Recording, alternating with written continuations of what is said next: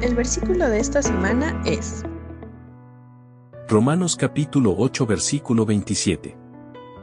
Y Dios, que conoce todos nuestros pensamientos, sabe lo que el Espíritu Santo quiere decir. Porque el Espíritu ruega a Dios por su pueblo especial, y sus ruegos van de acuerdo con lo que Dios quiere. Romanos capítulo 8 versículo 27.